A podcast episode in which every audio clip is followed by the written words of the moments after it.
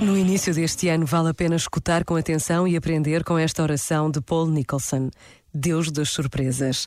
Trata com carinho a parte de mim que prefere o que já foi tentado e testado e estimula o que em mim gosta do desafio com os novos caminhos do teu espírito que sopra onde quer. Este momento está disponível em podcast no site e na app da RGF.